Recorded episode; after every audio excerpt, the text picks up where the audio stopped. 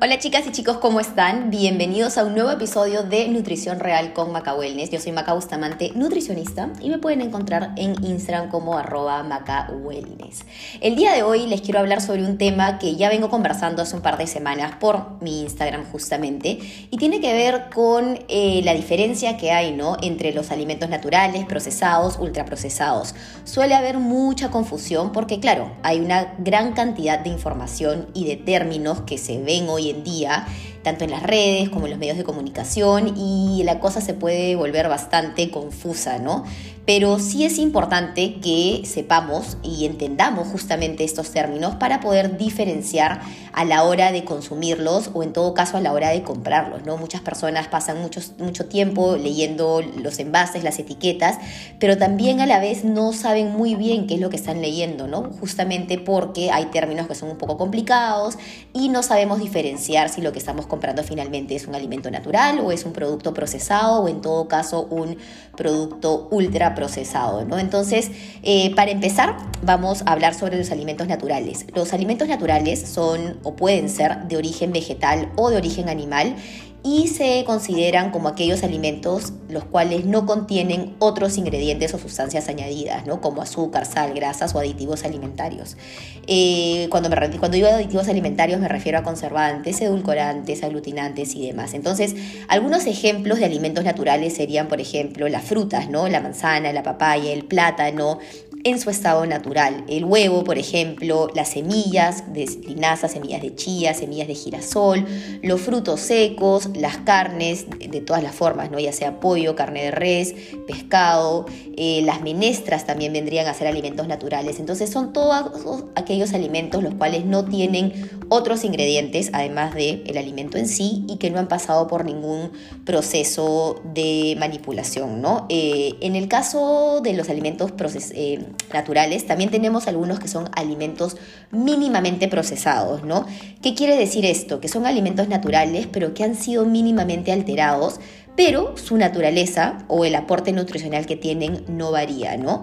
Eh, y generalmente no se le agregan sustancias externas. Algunos ejemplos de estos para que puedan entender un poquito más son, por ejemplo, si nosotros compramos manilla pelado o la piña que ya venga trozada o la canela que ya viene en polvo, ¿no? Digamos, son procesos mínimos, pero que no van a alterar el producto final, ¿no? La piña no va a variar en valor nutricional porque se le cortó en trozos y se le vende de tal manera, no se le está agregando ninguna sustancia, ¿no? Entonces, algunos de estos procesos mínimos incluyen lavar, deshuesar, refrigerar, limpiar, rebanar, pelar, pasteurizar, esterilizar, como en el caso de las leches, por ejemplo, ¿no? Entre otros. Entonces, estos siguen siendo digamos, alimentos naturales, solo que tienen un mínimo proceso, pero que no va a alterar su valor nutricional o que en todo caso no se le añaden otras sustancias.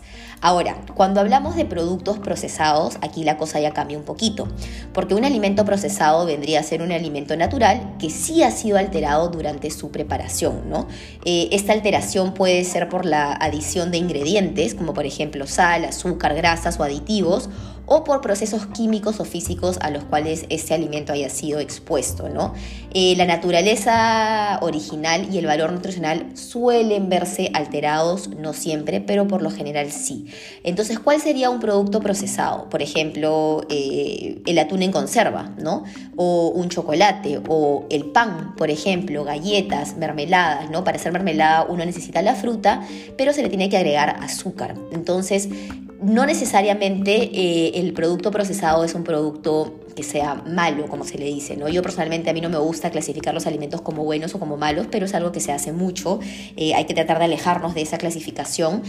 A lo que voy es que un producto procesado no necesariamente es un mal producto, ¿no? ¿Por qué? Porque, por ejemplo, tenemos un pan integral, multiserial, multigrano, sería un producto procesado, pero es un producto que nos aporta fibra. O en todo caso, eh, por ejemplo, si nosotros compramos un chocolate al 80%, ¿no? Es un producto procesado, pero no es una golosina, ¿no? No es un producto eh, el cual tenga una gran cantidad de azúcar, sino es, eh, es simplemente una transformación del cacao con cierta cantidad de azúcar, pero digamos el porcentaje del cacao está alto. Entonces, con los productos procesados no es que sean no recomendados, para nada. Pueden, hay productos procesados muy buenos, eh, solo hay que saber leer las etiquetas y los ingredientes, ¿no?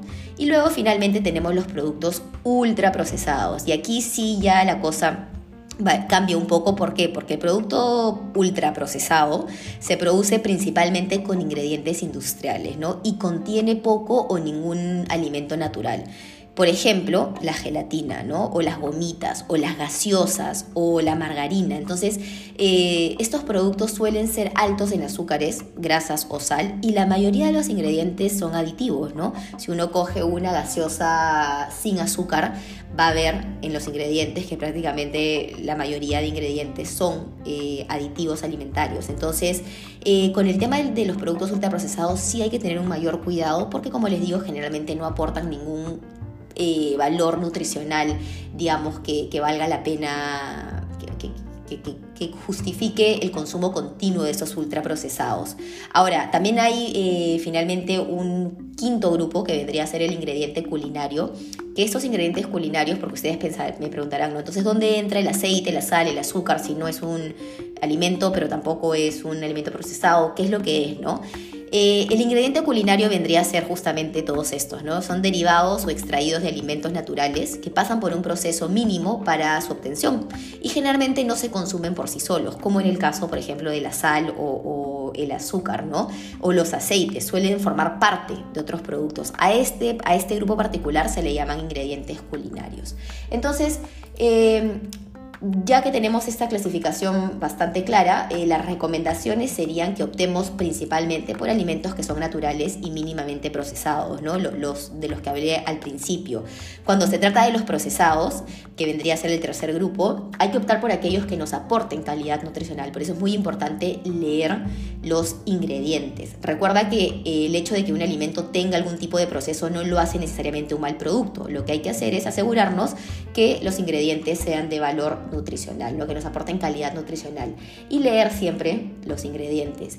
Y cuando hablamos de los ultraprocesados, eh, personalmente yo no soy fan y no recomiendo el consumo continuo, ¿no? Más bien recomiendo disminuir el consumo de ultraprocesados en la medida de lo posible por la simple razón de que por lo general no aportan calidad nutricional. Esto no quiere decir que no lo puedan comer de vez en cuando, sí, pero como les digo, que no sea una constante, ¿no? Así es que espero que esta clasificación les haya servido y les haya ayudado y que tengan un poquito más claro este panorama. Y ya saben que si quieren saber más sobre nutrición, salud y bienestar, me pueden seguir por Instagram como arroba macawellness. Nos vemos en el siguiente episodio.